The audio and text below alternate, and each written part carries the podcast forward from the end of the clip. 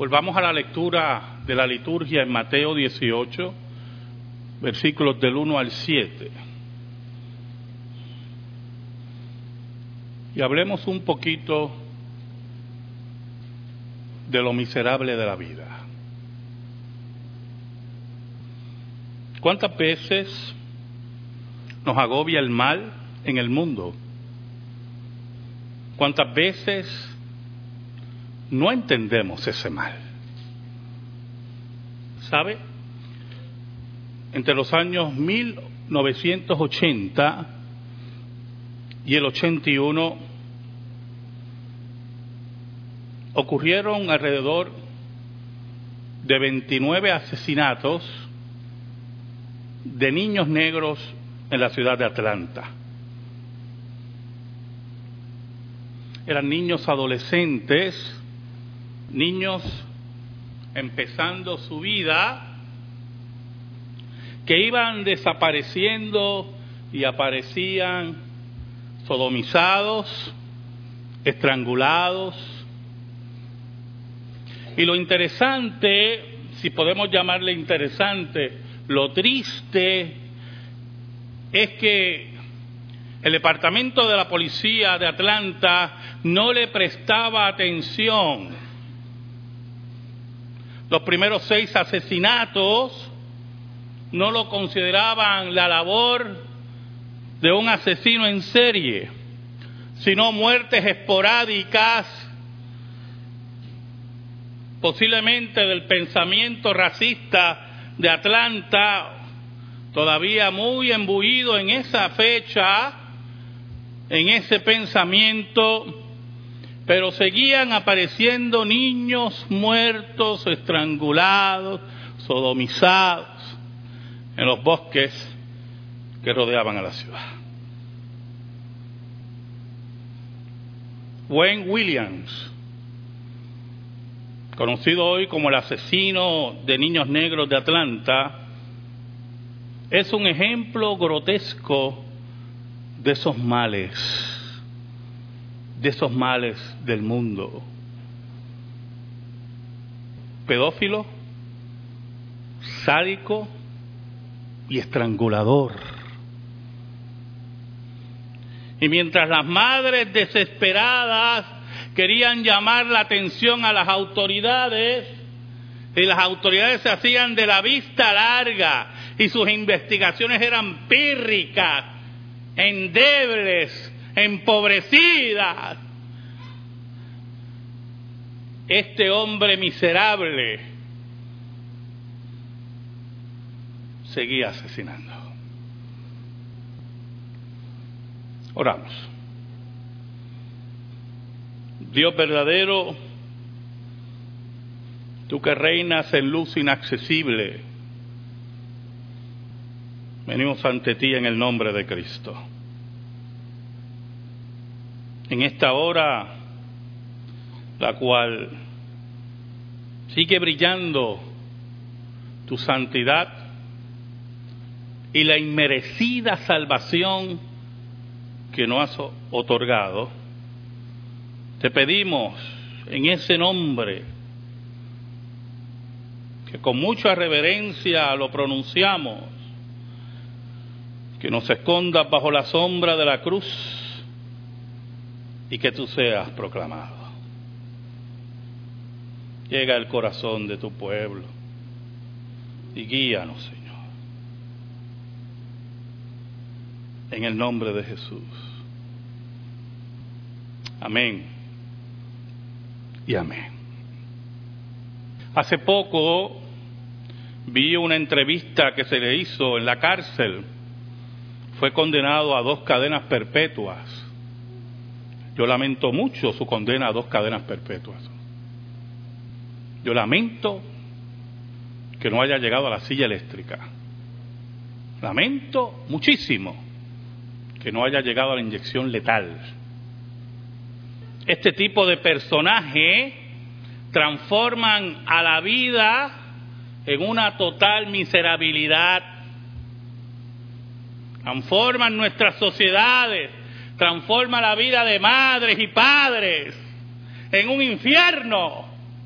laceran sus sentimientos, destruyen familias, odian la creación de Dios. Pero la pregunta es, ¿qué acentúa esa desgracia? ¿Qué convierte a esta vida en conclusión en una carrera a la desgracia. Los discípulos, qué muchachos es. Dice el versículo 1, en aquel tiempo los discípulos vinieron a Jesús diciendo, ¿quién es el mayor en el reino de los cielos? Lo rodeaban a los discípulos y a Jesús enfermedades sin cura, viudas sin sustento, hombres olvidados por su familia, pidiendo en las calles, miserables, abandonados, olvidados por la sociedad, olvidados por la religión oficial. Y allí estaban esos discípulos con el gran privilegio, escuche bien, con el gran privilegio de reunirse con Dios cara a cara y su preocupación era quién iba a ser mayor en el reino de los cielos. Su crecimiento espiritual estaba en un proceso pequeño, efímero Todavía sus intereses estaban centrados en ellos. Y ahí entra la importancia de las crisis en nuestras vidas, de las pruebas en nuestras vidas, para que nuestro crecimiento espiritual se aquilate para que dejemos de mirar hacia adentro y miremos al Gólgota. Jesús, con su profunda paciencia, paciencia divina, la cual yo no tengo, dice el versículo 2, y llamando Jesús a un niño, lo puso en medio de ellos. Y yo me imagino a los discípulos perplejos porque ellos esperan una contestación inmediata, una contestación posiblemente que elija alguno de ellos. Y esas discusiones se daban entre los discípulos a ver quién iba a ser el primero. La Biblia nos dice que esas eran las discusiones. ¿Quién iba a ser mayor? Y habíamos visto en sermones anteriores y en sus lecturas bíblicas ustedes cómo la madre de los cebedeos fue donde Cristo pidiendo que sus hijos se sentaran a derecha y a la izquierda en su reino. Qué pensamiento más pueril, qué pensamiento tan bajo, qué pensamiento tan pobre del reino de Dios. ¿Sabe? Escuche, uno de los niños asesinados, yo no puedo imaginarme, me estoy desviando, pero no puedo imaginarme el dolor y el coraje de una madre cuando su hijo es asesinado vilmente.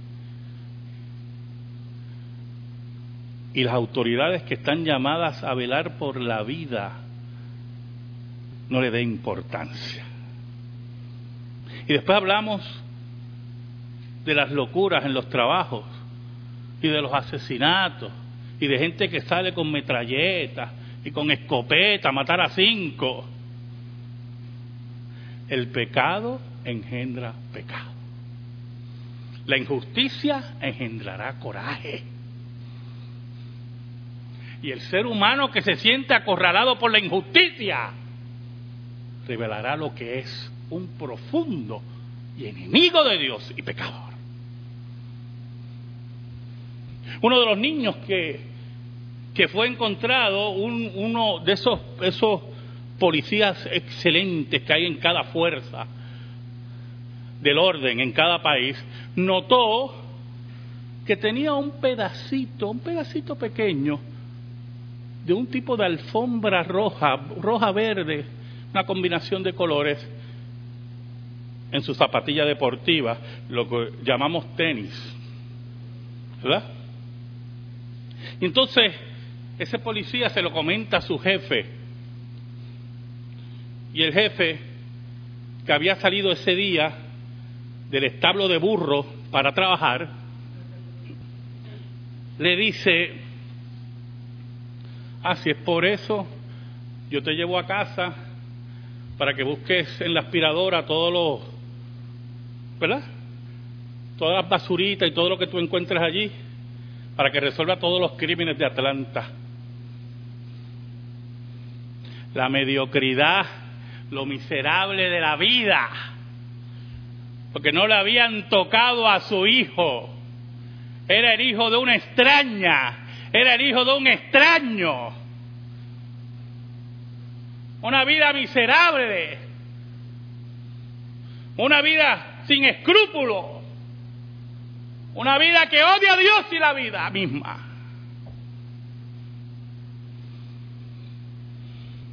Jesús llama a este niño y lo pone, dice la Biblia, en medio de ellos.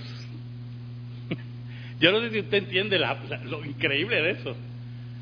Jesús, yo me imagino la escena, Jesús poniendo al niño en medio de ellos y Jesús detrás del niño.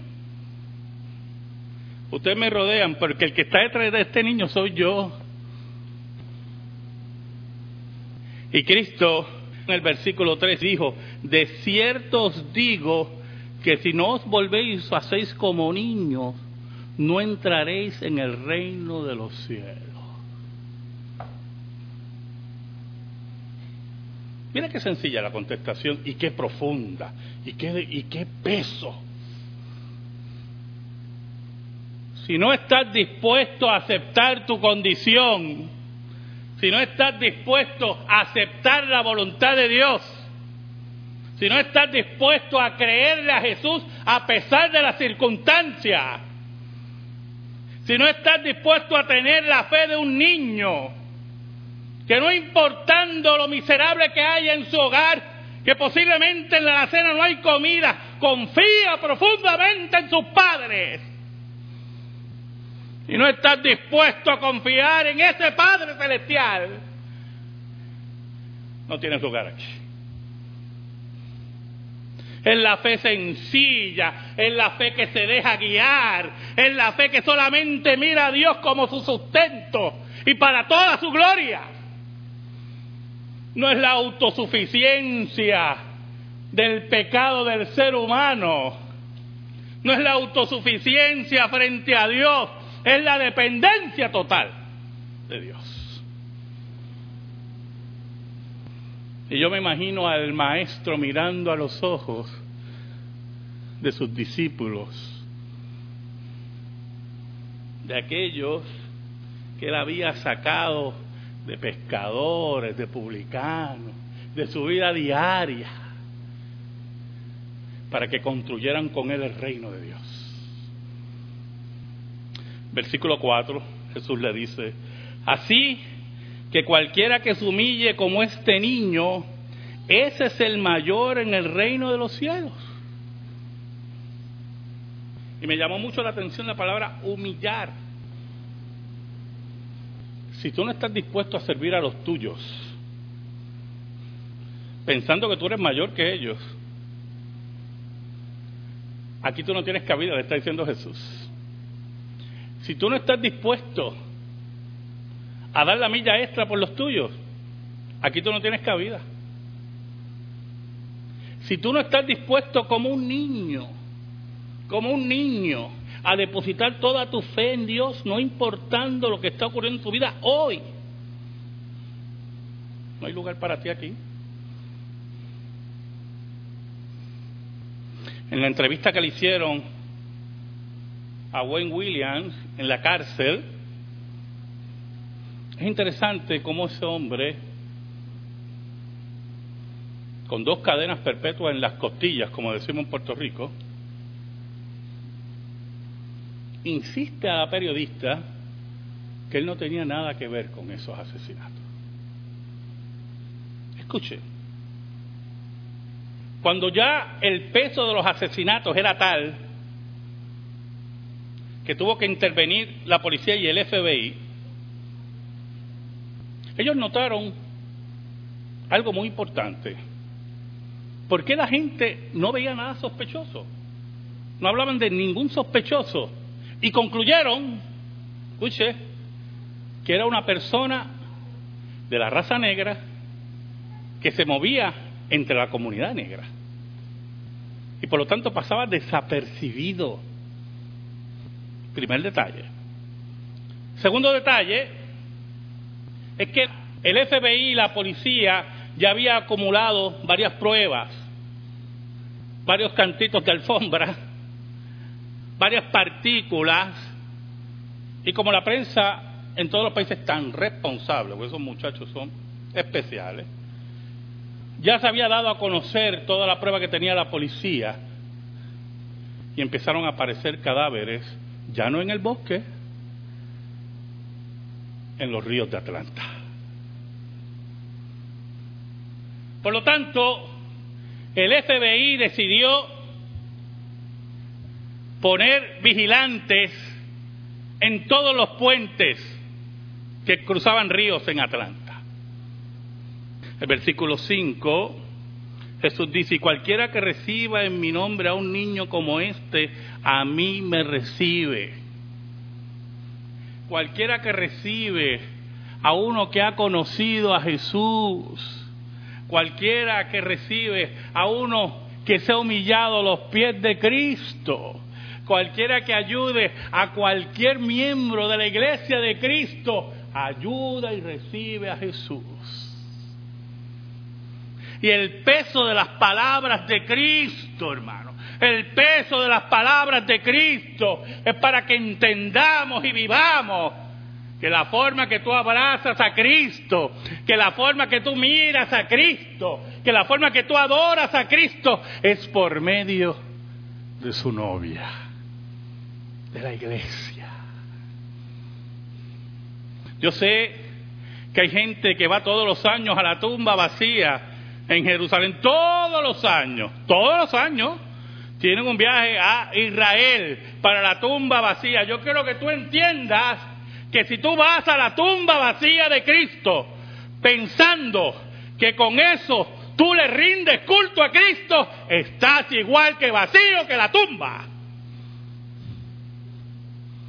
Porque la adoración y la entrega a Cristo está en lo que dijo Cristo. Todo aquel que le entrega un vaso de agua a uno de estos pequeñitos me lo entrega a mí.